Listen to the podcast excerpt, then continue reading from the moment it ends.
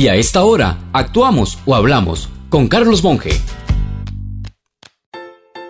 Hace más de 30 años fui director adjunto de una fundación que nació con el objetivo de respaldar con su garantía a pequeñas empresas que tenían potencial, pero que ante el sistema bancario difícilmente calificarían para un crédito.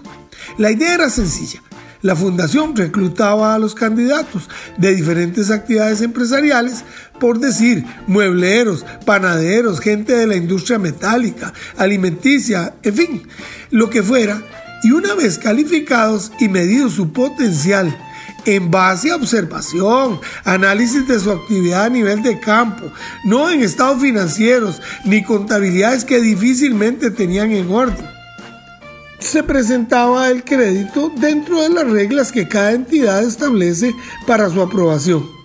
Si el crédito, por decir algo, era de 5 millones, la fundación hacía un depósito a plazo por ese monto en el banco, de modo que si el empresario o empresaria no cumplía con su deuda, el banco se podía dejar la inversión que tenía en sus manos. Garantía absoluta.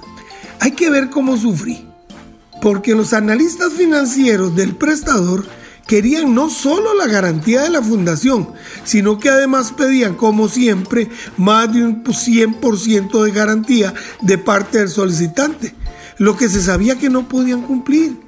Ahí me di cuenta que las entidades financieras, por más que dijeran, no estaban por impulsar al que desea y puede trabajar. Y aún hoy siguen siendo los requisitos el principal obstáculo para impulsar el desarrollo. Si eso cambia, nos soltamos en crecimiento económico.